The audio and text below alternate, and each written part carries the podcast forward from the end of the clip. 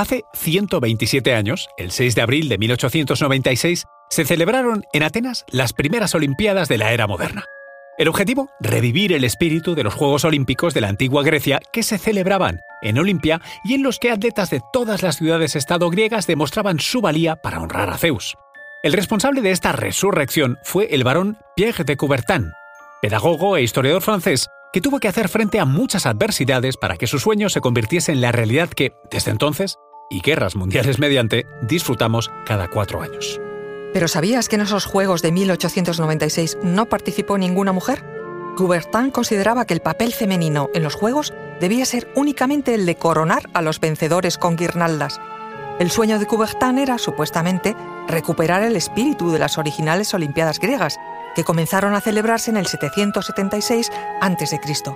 Doce siglos más tarde, el emperador romano Teodosio I, autor del Edicto de Tesalónica que hizo del cristianismo la religión oficial del imperio, las suspendió por considerarlas un espectáculo de ritual pagano. Conoce mejor al equipo que protege nuestras costas. Alerta en el mar, el jueves a las 10 un nuevo episodio en National Geographic. Soy María José Rubio, historiadora y escritora. Y yo soy Luis Quevedo, divulgador científico. Y esto es Despierta tu curiosidad, un podcast diario sobre historias insólitas de National Geographic. Y recuerda, más curiosidades en el canal de National Geographic y en Disney Plus. Pero no fue fácil que el sueño de Coubertin se hiciera realidad. La idea de una competición sin ánimo de lucro y sin más deseo por parte de los atletas que conseguir la gloria con y por su esfuerzo chocó con mucha incomprensión. Coubertin viajó por todo el mundo hablando de paz, entendimiento entre los hombres, empatía y unión, todo bajo el estandarte del deporte, pero sus motivos pudieron ser otros, y no tan humanistas. Porque hay quien cree que lo que realmente quería era fortalecer a través de los Juegos Olímpicos la posición de Francia en el panorama internacional, gravemente herida tras la derrota en la Guerra Franco-Prusiana de 1870. ¿El verdadero objetivo? Justificar el imperialismo para derrotar a los enemigos de la patrie según sus propias palabras, sostener que nadie tiene derecho a emprender la europeización de otros pueblos, que las religiones étnicas tienen el mismo valor que la cristiana, que el miembro de la raza negra o amarilla difiere del hombre blanco, pero que como hombre tiene idéntico valor, todos esos son bonitos sofismas que carecen de todo valor y eficacia.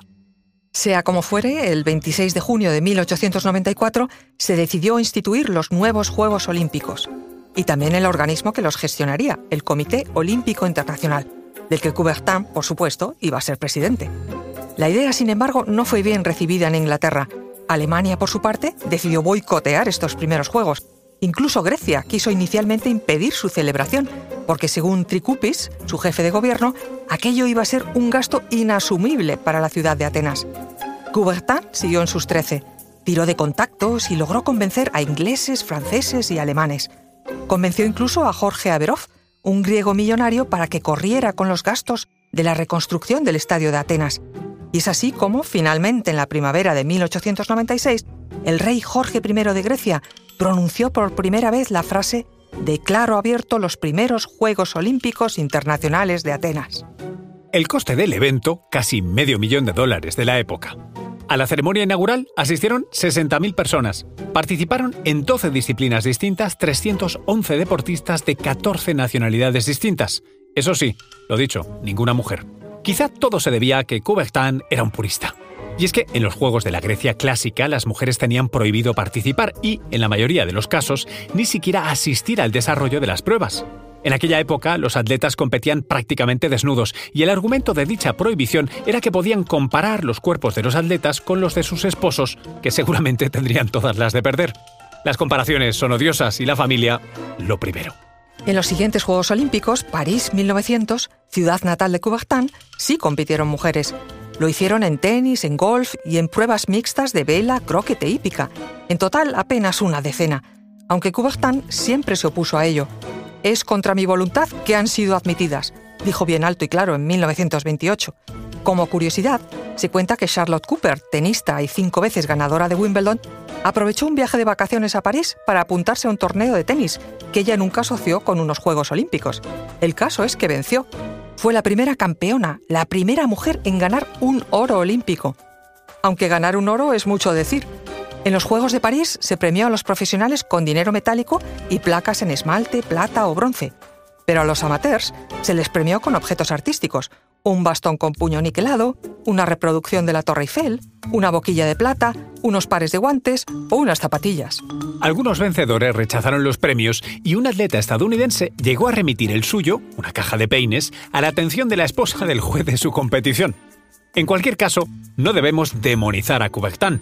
Fue el renovador de los Juegos Olímpicos, es cierto, pero también un hombre de su tiempo, convencido de que los Juegos debían seguir siendo un elogio para el deporte masculino. En su época, finales del siglo XIX y principios del XX, todos los hombres, o su inmensa mayoría, pensaban como él, y seguramente muchas mujeres también. Sin importar la clase a la que pertenecieran, no olvidemos pues que en Francia, su país natal, adelantado en tantas otras cosas, el sufragio femenino no fue reconocido hasta 1944.